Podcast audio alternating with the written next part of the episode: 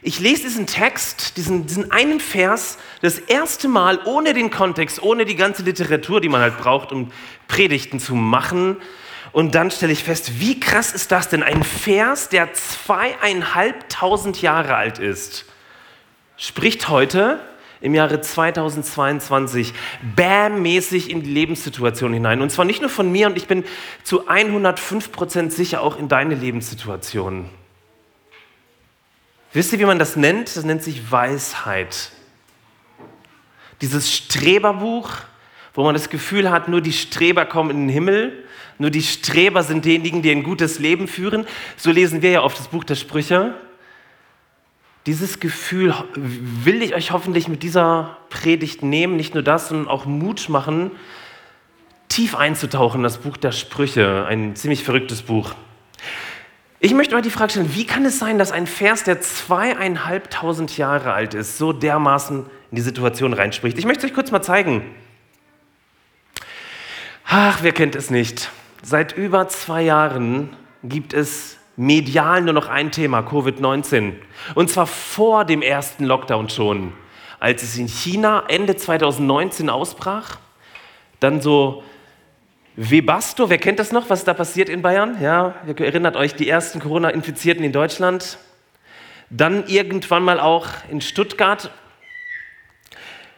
Ab dem 25. März 2020, der Bundestag stellt eine epidemische Lage von nationaler Tragweite fest, übrigens bis heute gilt. Verrückt, oder? Horrornachrichten, Horrorbilder. Irgendwie erwacht dann selbst der Letzte aus seinem ach, war das nicht alles schön, Schlaf? Zwei Lockdowns und ich habe noch ein, wirklich ein Horrorbild vor dem ersten Lockdown, wie dann die Spielplätze abgesperrt waren. Erinnert ihr euch dran? Und ist mit den Kindern, die zu Hause nicht, nicht mehr aushalten konnten, rausgegangen. Der April war großartig und die Spielplätze abgesperrt. Wahnsinn. Die Folgen des Lockdowns und des Infektionsschutzes, äh, der ganzen Bestimmungen, Abstand, Quarantäne, keine Treffen, Distanz.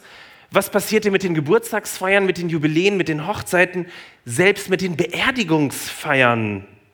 Die müssten verschoben, gestrichen oder halt singulär gefeiert werden, als einzelne Person, vielleicht als Haushalt. Präsenzgottesdienste mit einem Gottesdienst und einem Essen. Wir hatten das mittags und wir hatten das abends. Wer kann sich daran erinnern an Gottesdienste vor dem 8. März 2020? Wer war mit dabei?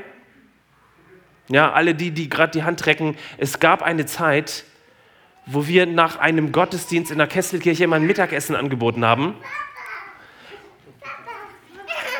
So.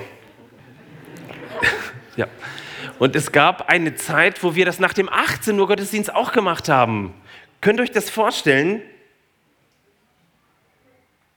Ab dem 8.3. oder seit dem 8.3.2020 haben wir keinen normalen Kesselkirchengottesdienst mehr gefeiert, so wie wir uns das vorstellen, mit Essen, mit Gemeinschaft, mit Umarmung, ohne Mundschutz. Daraus entstanden deutlich weniger Treffen, deutlich weniger Umarmungen, deutlich weniger abends abhängen. Fast alle Meetings nur noch digital. Leute, ich frage uns, ich frage dich, was macht es mit dir? Was macht das mit dir? Könnt es zusammenfassen? Angespannter, dünnhäutiger, kleingläubiger. Viele stecken bis heute im Überlebensmodus. Oder sie versuchen so zu tun, als wäre nichts gewesen. Kann man ja auch machen. Beides läuft unter kognitiver Dissonanz, könnt ihr mal googeln. Und dann der Krieg in der Ukraine. Seit dem Frühjahr 2021 zieht Putin seine ganz schweres Geschütz stellt er auf an der Grenze zur Ukraine.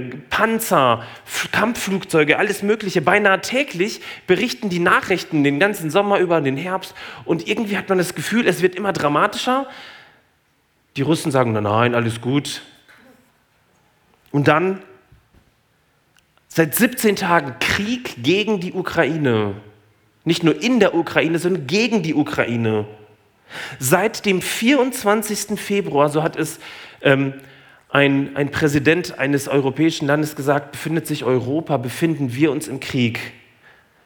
Du kannst kein, keine App, keine Nachrichtensendung mehr gucken, um nicht Bilder von Bombenangriffen, von Panzern, von Zerstörung, von Leid, von, von, von blutenden Menschen oder von traumatisierten Menschen zu sehen. Das ist übrigens der erste TikTok-Krieg, der geführt wird.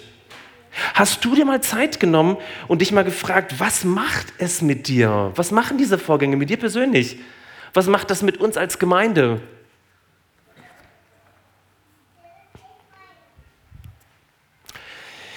Am 3. März 2022, vor wenigen Tagen, vor genau zehn Tagen, erschien eine Studie des Kölner Rheingold-Institutes für Marktforschung mit folgender Überschrift: Melanchovid trifft auf Kriegsangst.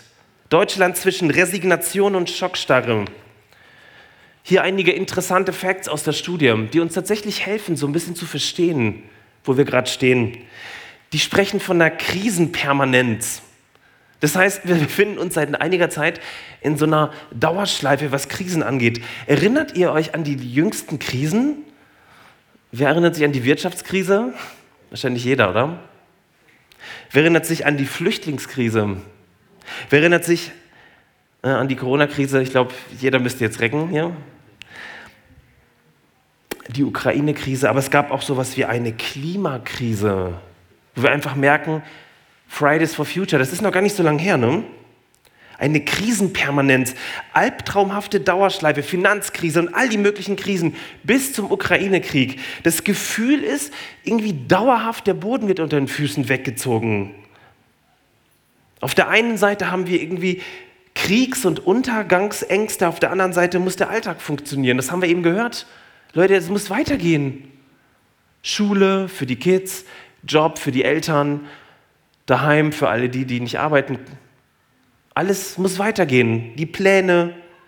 Das verleiht unserer Situation, so die Studie, so eine Unwirklichkeit. Ich fühle mich, als wäre ich ein Teil einer schlechten Serie, schreiben die. Haben die Menschen beantwortet. Und ich möchte euch mal zwei Zitate vorlesen. Da heißt es, die extremen Ohnmachtsgefühle verstärken die Zermürbtheit, die die Menschen nach zwei Jahren Pandemie empfinden. Jenseits der Kriegsangst reagieren die Deutschen zunehmend resigniert, antriebslos und entnervt auf ihre Lebensumstände und haben trotz Lockerungstendenzen den Wunsch verloren, zu ihrem früheren Leben zurückzukehren. In einer Art Enttäuschungsprophylaxe dampfen sie viele ihrer Sehnsüchte und Bedürfnisse ein, üben sich in Genügsamkeit und verharren in einer Abwehrhaltung. Das ist jetzt Querschnitt durch die Gesellschaft. Das ist nicht krass? Melancholie, Egalhaltung.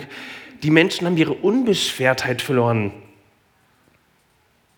Und die Studie zeigt ganz deutlich, dass gerade durch diesen Einmarsch der Russen in diesen barbarischen Krieg gegen die Ukraine sowas wie ein Albtraumgefühl in uns deutlich wird, so dieses Gefühl eines latenten Atomkrieges. Schlussfolgerung, ich erspare euch die ganze Studie. Zurück ins alte Hamster- und Konsumrad wollen sie nicht. Aber das neue Leben ist noch unkonturiert, konturiert. Es braucht einen Prozess des Trauerns, sagen sie das schmerzliche Abschiednehmen von der alten Lebenswirklichkeit. Aha, da geht etwas zu Ende, eine alte Lebenswirklichkeit, sagen Sie. Ist das nicht krass?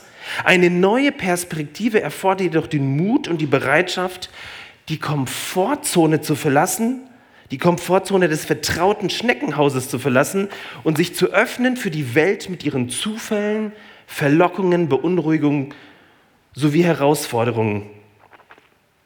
Und da kommt heute so ein klitzekleiner Text aus einem random Buch der Bibel, von den allermeisten noch nicht einmal durchgelesen, weil es einfach sich anfühlt wie so wirre zusammengestellte Lebensweisheiten, die sehr alt sind.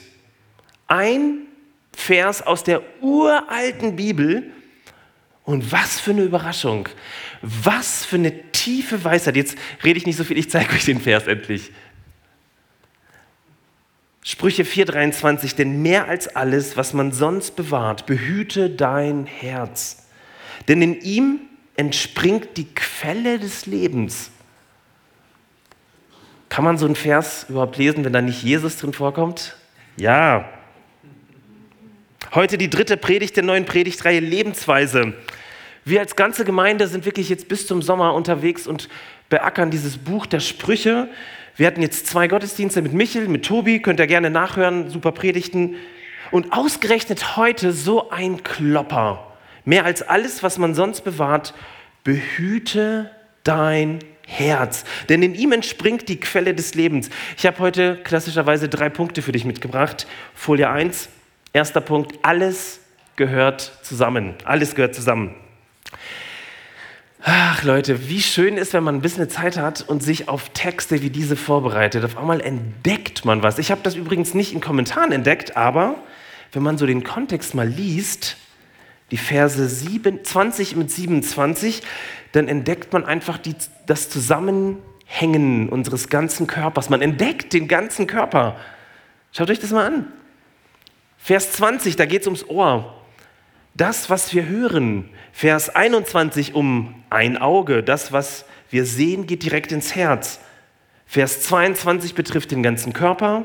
Also der ganze Körper braucht eine gute Mitte und dann geht es um die Mitte, Vers 23 um das Herz, Vers 24 um den Mund, der soll nichts Falsches reden, Vers 25, da geht es um das zweite Auge, es soll einen geraden Blick haben, Vers 26 und 27 um die beiden Füße, nicht vom Weg abweichen, weder nach links noch nach rechts.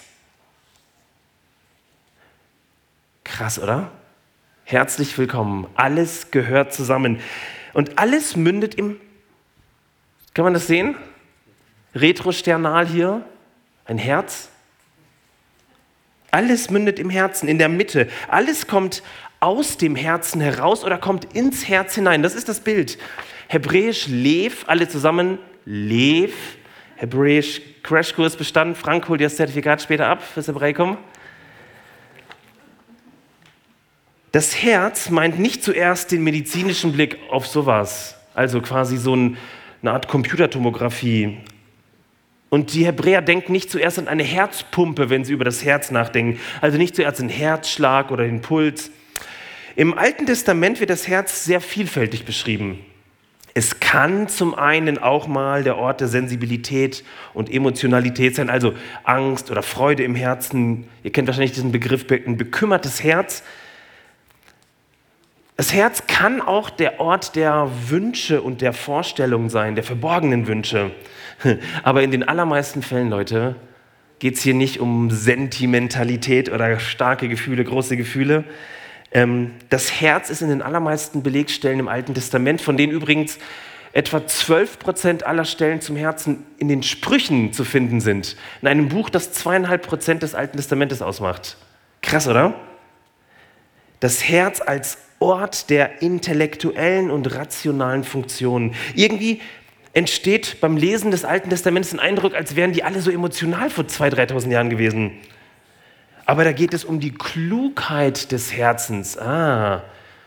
Selbst im Neuen Testament wird von den Pharisäern gesagt, sie dachten in ihrem Herzen. Also da sind Vorgänge drin, Vorgänge, die weit mehr sind als einfach nur ein Gefühl. In diesem Text geht es um ein kluges Herz, das weise macht.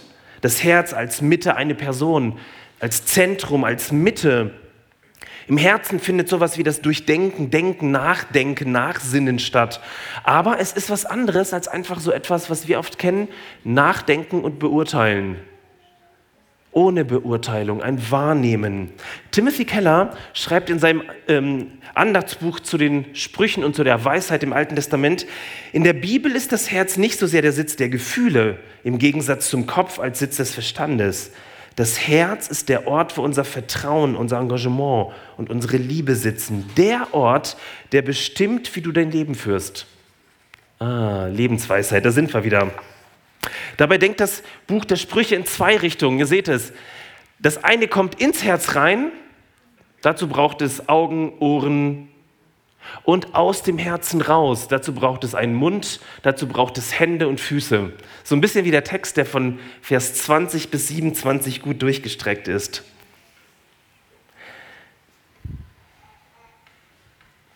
Alles gehört zusammen. Alles gehört zusammen. Ist das nicht verrückt? Irgendwie ist der Mensch viel mehr zusammengehörig. Dein ganzes Leben, du bist mehr ein Gesamtwerk als einfach nur so, ja, ist ja völlig egal, was ich tue, was ich denke, was ich lese.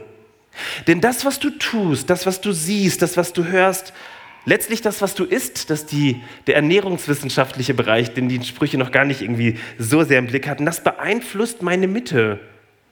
Ein Beispiel, Melankovic und Krieg in der Ukraine. Ich möchte euch aber ein ganz aktuelles Beispiel von dieser Woche nennen. Ähm, es ist ganz häufig, wenn ich irgendwie eine Predigt vorbereite, dann durchlebe ich den Text in der Woche. Und das kann manchmal im sehr Positiven sein. Da kann ich euch meine Lebensweisheit kundtun oder so wie diese Woche. Ähm, ihr habt das so ein bisschen gehört. Wir kamen so aus so einer ja, anstrengenden Zeit heraus. Vielleicht geht es euch oder einigen von euch genauso. Ähm, Krankheit daheim, große, starke Gefühle davor im Gemeindeleben. Und dann die Krankheit. Bäm, es rafft uns dahin. Wir sind daheim, Quarantäne beim Kleinen und wir sind echt fertig. Also irgendwie so ein, so ein fieser Bacillus der oberen Atemwege hat meine Frau und mich befallen. Und natürlich in so einer Zeit, wenn die Jungs zusammen sind, die streiten sich wie, ja, sucht dir ein Beispiel aus, ziemlich extrem. Also es gibt keinen Tag, nein, keine Stunde, wo sie nicht wirklich sich die Köpfe einhauen. Eigentlich sehr schade, aber ist halt so. Und ähm, dann dachten wir, meine Frau und ich, wir tun unseren Kindern, wir tun uns alles, was, was richtig gut ist am Freitag, super Wetter, wir fahren, holen uns in Möhringen Eis und fahren dann auf den Spielplatz. Freitagnachmittag, bestes Wetter und ähm, steigen ins Auto, fahren zur Eisdiele und an der Eisdiele vor mir fährt direkt ein Auto auf so einen Parkplatz des benachbarten Gasthauses und der Honk, der parkt mit seinem SUV auf zwei Parkplätzen. Und ich fahre davor, direkt vor, warte, versperre die halbe Straße und hupe. Es passiert nichts. Ich fahre noch weiter vor und hub noch mehr. Dann lasse ich das Fenster runter, der Mann kommt raus, wir unterhalten uns ganz sachlich, reden voller Weisheit über das, was da passiert. Er sieht es auch sofort ein, dass er nicht auf zwei Parkplätzen parkt er bedankt sich, ich steige aus, ich nehme ihn in den Arm, wir versöhnen uns, anschließend gehen wir und ich taufe ihn. Und er ist heute hier. Nein, so war es leider nicht. Ich erspare euch die Details. Ich kann euch nur ein einzelnes Wort sagen von der Person, die neben mir auf dem Beifahrersitz saß. Die sagte irgendwas mit peinlich. Ich weiß nicht, was sie meinte.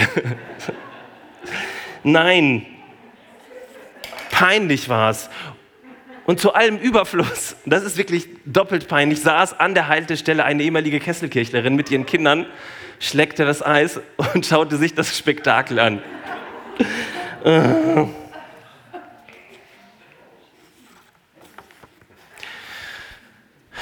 Das, was ich erlebe, hat Einfluss auf meine Mitte, auf mein Herz. Meine letzten Wochen hatten immens Einfluss auf meine Mitte, auf mein auf das, wie ich mein Leben, auf das Zentrum meines Lebens. Und das, was in meiner Mitte ist, hat Folgen auf mein Verhalten. Kannst du das nachvollziehen? Kannst du diese tiefe Weisheit annehmen, dieses Verses? Denn im Moment muss unsere Mitte der tiefste Kern deines Lebens, wie es die Bibel beschreibt, im Herzen sehr viel ertragen.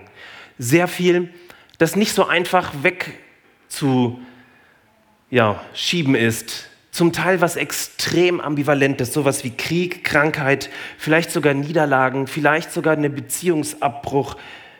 Vielleicht erlebst du, dass Gott gerade schweigt. Auch das übrigens ein sehr bekanntes Feld. Die meisten Psalmen sind Klagepsalmen, die genau das beklagen. Gott, wo bist du?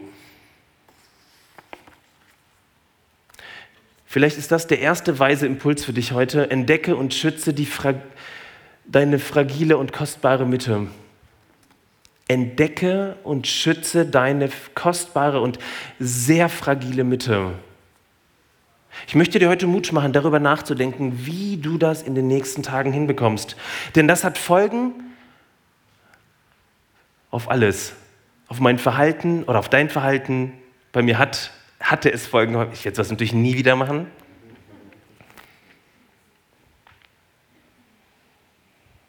Ich habe ein paar Fragen für dich und ich möchte dich bitten, dass du dir jetzt kurz einen Augenblick Zeit nimmst, darüber nachzudenken.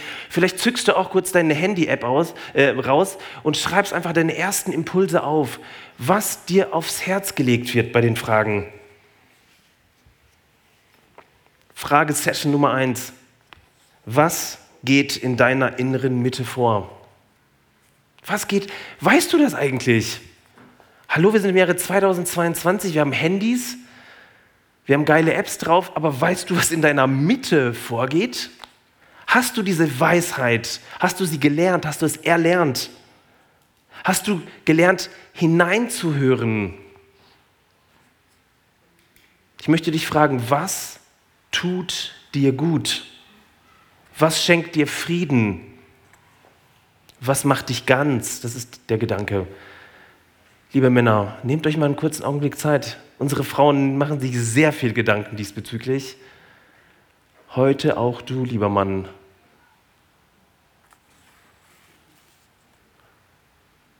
Kurz aufschreiben, kurzer Impuls, kurz. Die nächsten Fragen. Worauf möchtest du verzichten, um deine kostbare Mitte zu schützen?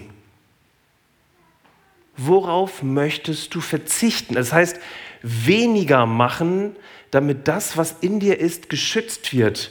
Bei mir waren es weniger Nachrichten. Als wir krank waren, Brigitta und ich, war das Erste, was ich morgens gemacht habe, ein Handy rauszunehmen und Nachrichten zu gucken. Und das Letzte, was ich vom zu Bett ging, gemacht habe, nochmal kurz hier die Nachrichten-Apps anzuschauen. Ich habe nachts davon geträumt, meine Frau hat nachts davon geträumt. Das macht was mit uns. Wie kannst du die schützen? Das ist der erste Schritt. Wie möchtest du für diese kostbare Mitte sorgen?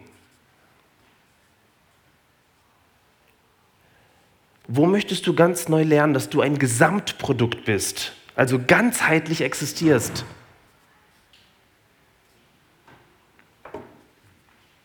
Das sind Hausaufgaben. Kannst du machen, musst du nicht. Macht nur weise. Mein erster Punkt, alles gehört zusammen, seht ihr hier. Mein zweiter Punkt, Gott und ich gehören zusammen. Gott und ich gehören zusammen. In dem Text ist mega viel, habe ich euch gesagt. Der Vers heißt, mehr als alles, was man sonst bewahrt, behüte dein Herz, denn in ihm entspringt die Quelle des Lebens. Wörtlicher müsste man aber so übersetzen, nur marginal. Mehr als alles, was man sonst bewahrt, behütet dein Herz, denn aus ihm sind die Ausflüsse des Lebens.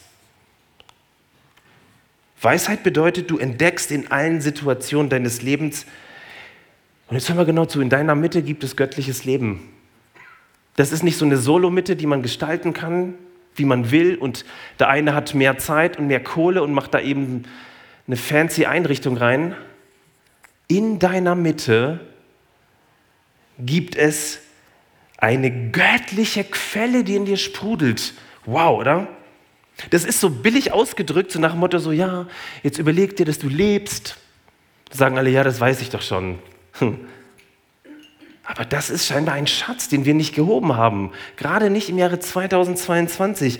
Dass du voller Respekt und Dankbarkeit erlebst, so wie du hier stehst, so wie du atmest, so wie du bist, das hast du dir nicht selbst ausgedacht.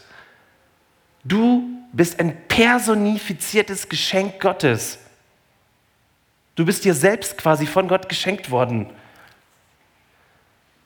Das ist nämlich heute das Evangelium. Gott vertraut dir das Kostbarste an dein eigenes Leben. Was machen wir? Wir machen erstmal einen Arbeitskreis, eine Strukturdebatte. Hier, das ist ein Geheimnis. Und es gibt eine Möglichkeit, in das Geheimnis, mit dem Geheimnis umzugehen, hineintauchen. Wir werden es nicht auflösen. Tauch da hinein. Entdecke voller Respekt um Dankbarkeit, dass du lebst und es dir nicht selbst verdankst. Gott vertraut dir das Leben an. Es ist da, du kannst nichts dafür machen. Es ist einfach da. In guten Zeiten sprudelt diese Quelle in deinem Herzen, aber auch in Melankowit und im Ukraine-Krieg und in Zeiten, die richtig stressig sind. Gott vertraut dir das Kostbarste an. Und du findest es in deiner Mitte, in deinem Zentrum. Das ist ja das Bild, dass du einfach nach innen gucken kannst, in dein Herz, geschenkt, anvertraut. Jeden Tag sagt dir dein Schöpfer, du bist geliebt, du bist gewollt, und wisst ihr, wie man das eigentlich auch im Fachterminus nennt? Spiritualität. Das ist nicht nur das Sammeln von Richtigkeiten, also das Buch der Sprüche als ein Buch für Streber, sondern das ist Weisheit, das ist tiefste Weisheit. Das ist Gottes Begegnung in meinem Herzen, in meiner Mitte. Weisheit bedeutet, schütze dein kostbarstes Herz, denn alles gehört zusammen. Gott und du, ihr gehört zusammen. Pflege eine Gottesbeziehung in deiner absoluten Mitte, in deinem Zentrum. Das möchte ich dir heute mitgeben. Pflege eine Gottesbeziehung. Sie ist da. Die Quelle sprudelt. Du lebst in deinem Zentrum, in deinem Herzen. Lebe aus dieser Quelle, aus diesem Geschenk. Was für ein Zuspruch in diesen krassen Zeiten. Was für ein Zuspruch. Es ist nur halt schwierig, und ich bin sicher, das liegt dir auf der Zunge, wie sollen wir das denn machen? Ich möchte dir eine, es gibt da ganz viele Sachen, du kannst mal das Herzensgebet googeln. Herzensgebet googeln, aufschreiben. Ähm, ich möchte dir eine kleine Übung mitgeben, ganz simpel, auch total ähm, reduziert. Du kannst lernen, einfach da zu sein. Und ich weiß, es ist sackschwer, gerade in so Zeiten wie jetzt. Hier und jetzt. Wie? Durch Schweigen. Durch Schweigen, durchs Aushalten. Durch Schweigen und eine regelmäßige Atmung. Durch Schweigen merken wir einfach, was wesentlich ist, was da ist und was wesentlich ist. Vielleicht kann man so die Quelle mit am besten erfahren. Schließ mal kurz deine Augen, wir üben das ganz kurz und dann kannst du es zu Hause, ihr könnt wahrscheinlich noch tausendmal bessere Anleitungen aus dem Netz saugen oder aus Büchern. Versuch dich bequem hinzusetzen. Versuch einfach da zu sein, dir zu sagen, jetzt bist du hier. Ob es dir gefällt oder nicht, du bist jetzt einfach hier. Atme regelmäßig und tief ein und versuch mal, das bisschen Stille, das da ist, einfach zu umarmen.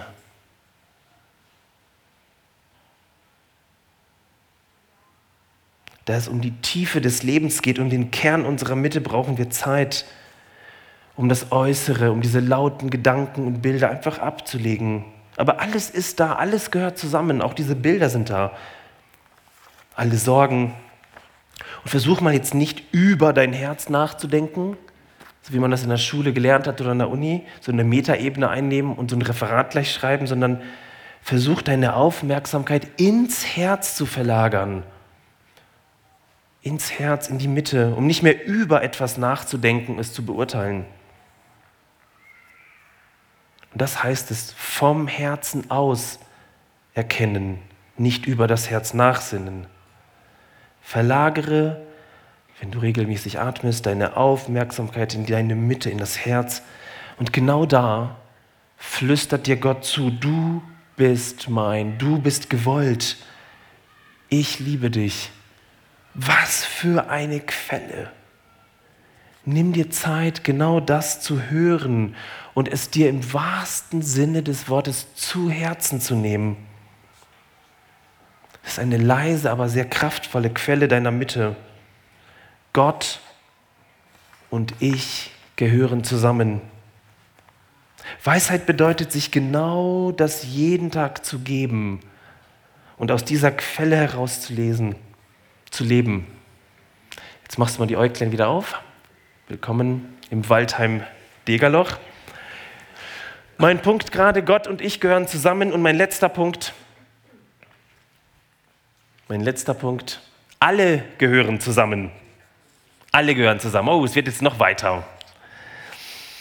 Das war tatsächlich der Vers. Können wir zurückmachen?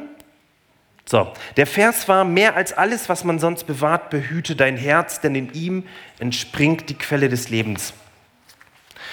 Und jetzt können wir uns fragen, wie verstehe ich den Vers? Das ist ja immer ganz nett, so ein Stuhlkreis und jeder darf mal so ein bisschen was sagen.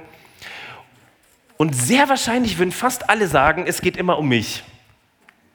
Denn es steht hier, du wirst ja angesprochen, ne? Es geht um meine Gottesbeziehung.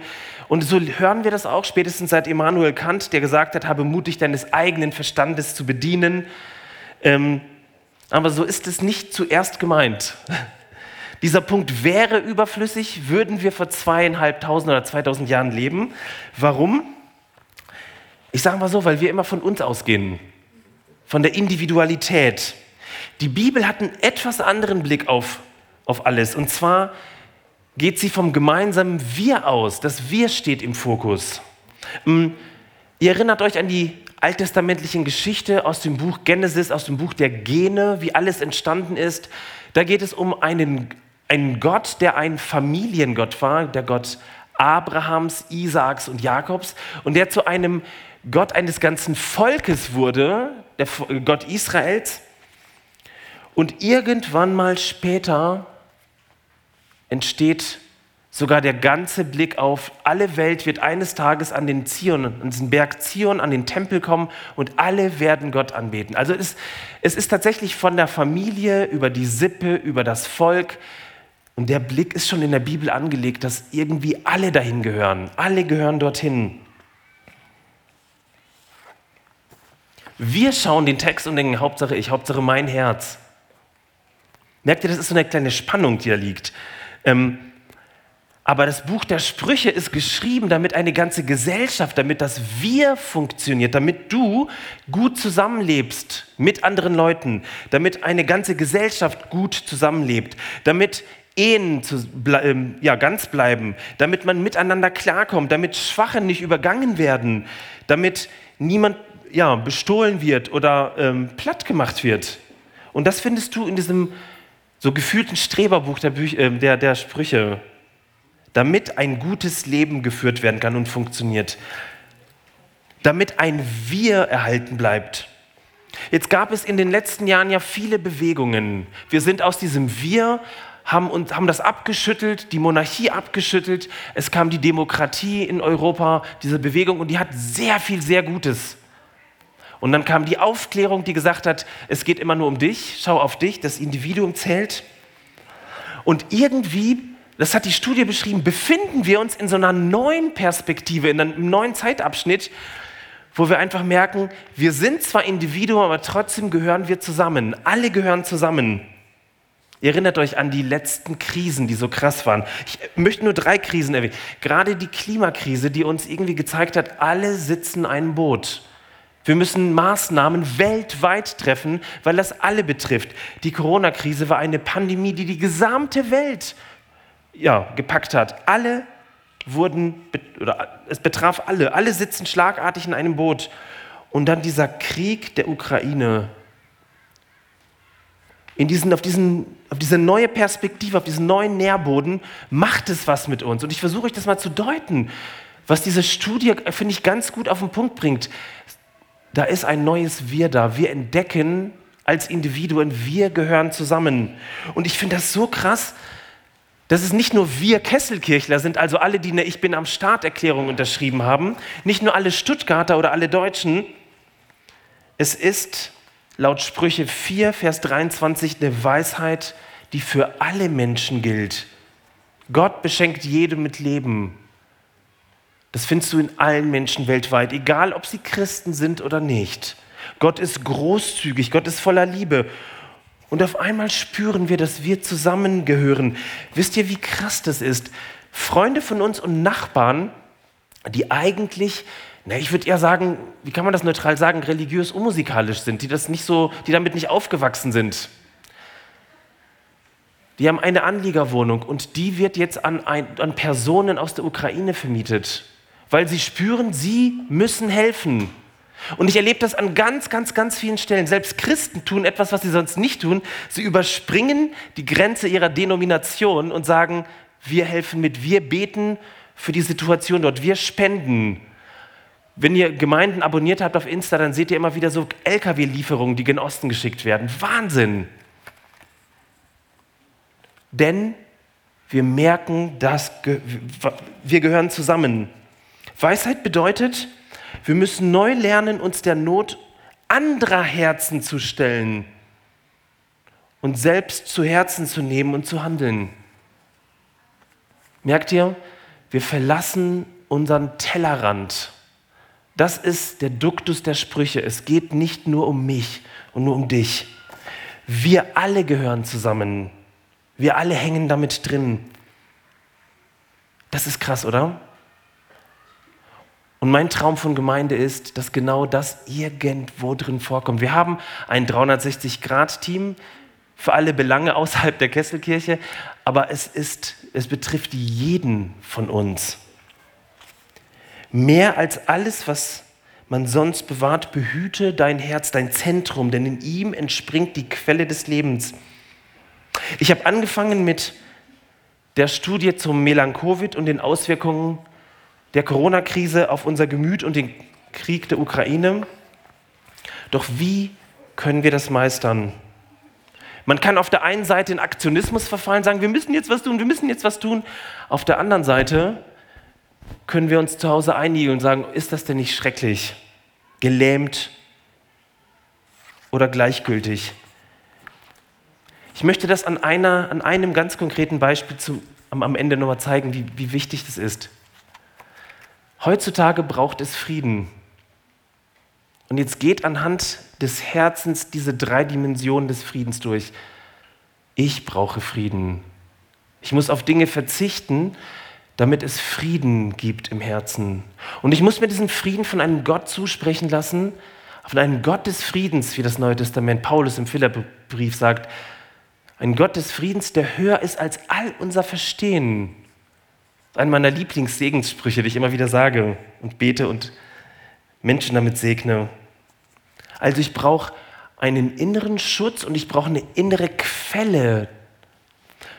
Und dann wollen wir das doch, dass diese Welt Frieden hat. Aber glaubst du, wir können Frieden sehen, wenn hier innen drin Unfrieden ist? Glaubst du, wir können mit Aktionismus echten Frieden schaffen oder mit im Rückzug oder Angst? Du und ich, wir als Gemeinde brauchen diesen Frieden. Wir brauchen ein geschütztes Herz. Wir brauchen ein erfülltes Herz, damit wir dieser Welt Frieden geben können. Das alles steckt in diesem Vers und ich möchte euch Mut machen, zu Menschen zu werden, die Frieden erleben, die den Friedensstifter Gott selbst erleben und gleichzeitig der Welt Frieden bringen. Amen.